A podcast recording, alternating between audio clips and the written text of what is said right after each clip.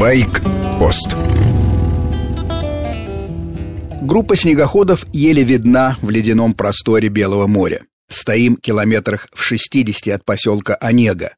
Двигатели молчат, фары выключены. Кругом темнота и ветер.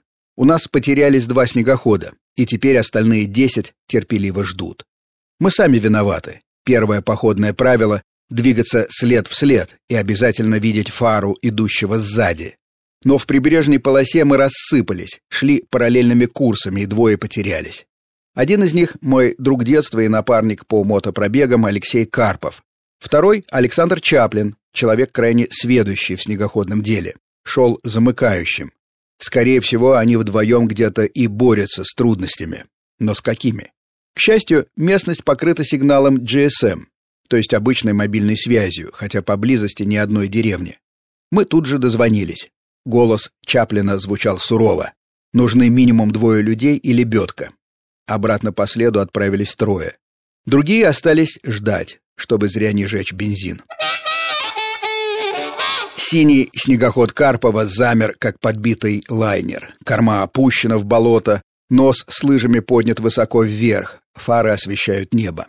Алексей сбавил ход в топком месте и был поглощен густой жижей. Гусеница бессильно метала грязь и желтую траву, а машина все глубже уходила вниз. Теперь могут помочь только фалы, лебедки и крепкие руки.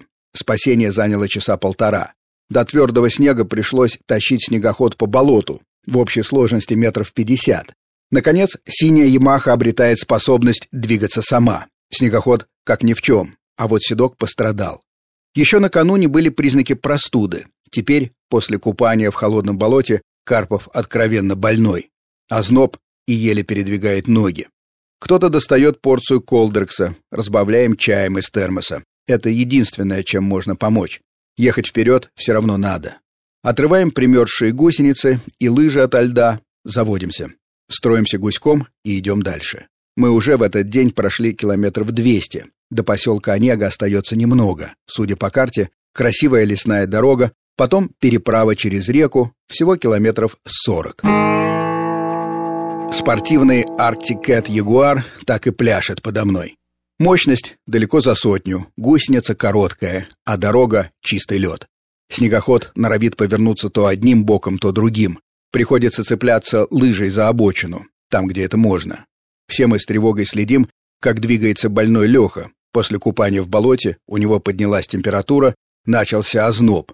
На коротких привалах он честно признается, что даже не способен рассмотреть дорогу. Поем чаем, растворяем порошки, но дело явно плохо.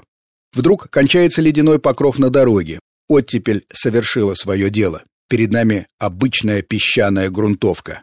Остановились, переглянулись. А что поделаешь? Лыжи и накладки под гусеницей, конечно, сточатся, но это в конце концов расходники. Больше газу, высекая искры, наши снегоходы несутся по песчаной грунтовой дороге. С вами был Сергей Фонтон, старший. Программа «Байкпост. Белое море» — это рассказ о путешествии на снегоходах. Проходит оно по российскому северу, от Петрозаводска до Белого моря. Короткая рубрика «Каждый будний день».